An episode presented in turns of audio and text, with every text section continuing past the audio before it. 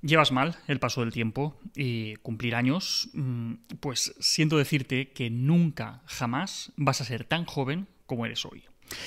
Quizá eres de esas personas que tienen una relación muy complicada con el paso del tiempo, mala hasta el punto de, negarlo y de no aceptarlo.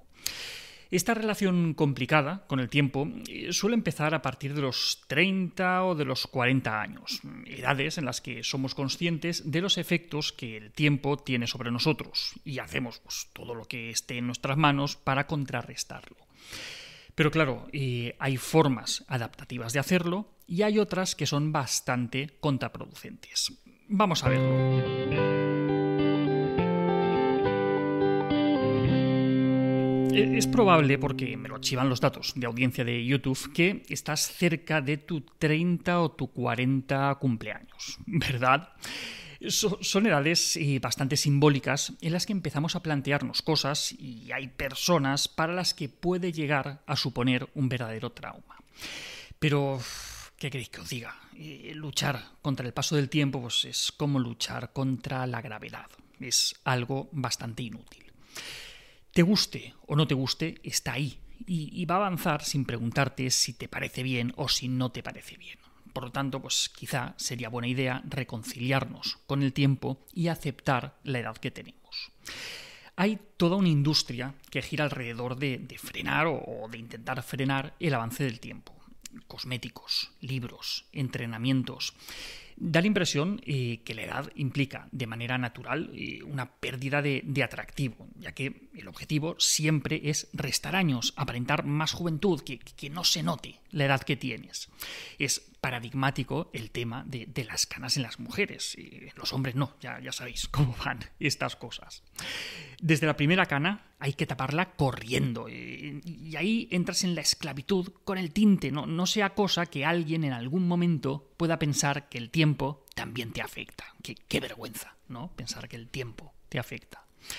Seguro que, conocéis personas a vuestro alrededor que se esfuerzan por, ocultar su verdadera edad, que, celebran su cumpleaños, pero nadie sabe realmente cuántos años cumplen, como, como si el dígito llevara implícita una vergüenza o, una humillación. Esto no sería un problema si en vez de enfocarlo a la apariencia o a la estética, lo centráramos en la salud. De hecho, este es un buen objetivo, ¿no? Eh, cumplir años y que nuestra salud se mantenga o que incluso mejore. Esto pasa por responsabilizarnos y por ser conscientes del impacto de nuestros hábitos en los efectos del tiempo y la edad. Me explico. Si lo que queremos es esto, pues no es necesario emplear costosos cosméticos ni, ni hacer cosas raras. Pues basta con tener una alimentación saludable, hacer ejercicio físico y también mental, que, esto a veces se nos olvida. Esto no es nada nuevo, ya, ya los griegos lo tenían clarinete, pero claro, eh, pues todo esto cuesta esfuerzo, ¿verdad? Es, es más fácil ponerse una crema antiedad. ¿Os imagináis una crema antigravedad? Pues, pues lo mismito, ¿vale? La cosa es que esta lucha contra el tiempo no solo se restringe a lo físico o a la estética, también afecta a otros aspectos de, nuestra vida. Vemos personas que, mantienen conductas y, relaciones con, 30 o con 40 años que son más propias de la adolescencia huyen del compromiso en las relaciones de pareja, mantienen hábitos tóxicos, no queriendo asumir que, sus órganos sí que saben del paso del tiempo y que no olvidan. Y claro, esto es porque con frecuencia pues, nos sentimos más jóvenes de lo que realmente somos. Y creemos que el tiempo no pasa por nosotros, pero ¡ay! sí pasa vivimos como si el tiempo no pasara por nosotros y, de repente, pues un día, de golpe, pues nos damos cuenta que sí que ha pasado. Quizá es al ver una cana en el espejo, al vernos arrugas en la cara, al ver cómo las personas a nuestro alrededor pues empiezan a cambiar de vida, se estabilizan, tienen hijos, y entonces viene el bajón y viene la nostalgia por una juventud que sentimos que se ha pasado. Eso de que cualquier tiempo pasado fue mejor, ¿verdad?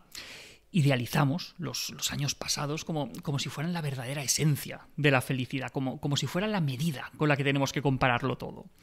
Y ahí es cuando algunas personas entran en crisis comienzan a comportarse de un modo que es más propio de, otras edades. Adquieren productos para frenar el envejecimiento, realizan extrañas dietas o, incluso, llevados por la nostalgia y por la idealización de, esos tiempos pasados, pues les viene ese pensamiento de maldita sea, todavía soy joven y qué estoy haciendo con mi vida, ¿no?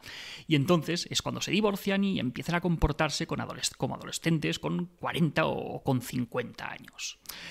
Pero como decíamos, mm, también hay formas que son más adaptativas de manejar el paso del tiempo.